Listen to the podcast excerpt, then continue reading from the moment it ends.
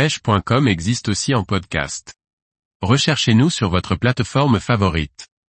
La pêche du pagre au leurre souple pour rechercher les beaux poissons.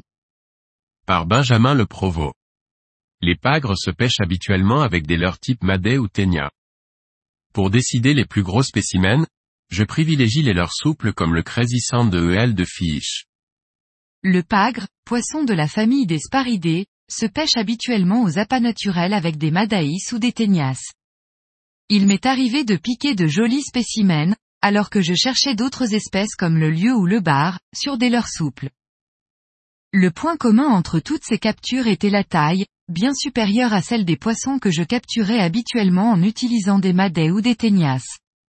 Je me suis donc mis en quête de ce poisson en utilisant uniquement la technique du leurre souple.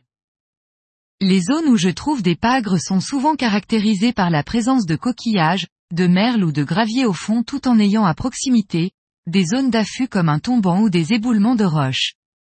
Les zones riches en nourriture et en lançons m'apportent de très bons résultats, en plus d'attirer de nombreux prédateurs, les gros pagres rôdent souvent dans les parages.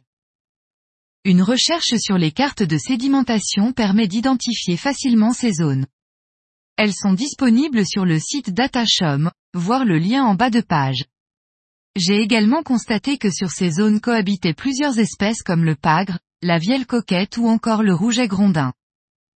Bon nombre de spots ont ainsi été découverts, empêchant d'abord une vielle coquette, un rouget ou alors d'autres sparidés comme la dorade grise puis, en insistant ou en revenant à un autre moment de la marée, des pagres. J'ai d'abord commencé par les pêcher aux appâts naturels avec des madaïs, sur lesquels je venais écheur un morceau de calamar. Leur bouche de petite taille me laissait penser qu'il était nécessaire de ne pas proposer de grosses bouchées à ce poisson. En cherchant d'autres espèces, j'ai constaté qu'il était possible de prendre du pagre avec de gros leurres souples.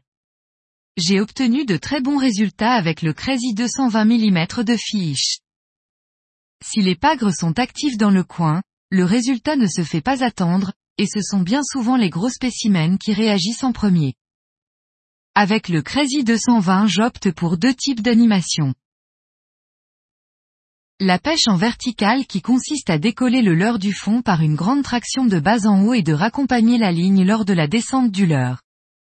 Il est important d'être très attentif lors de la phase de descente, en effet, c'est souvent au cours de celle-ci que la touche se produit. La pêche en ascenseur que j'alterne avec celle en verticale. Celle-ci consiste à remonter le leurre plus ou moins rapidement dans la colonne d'eau.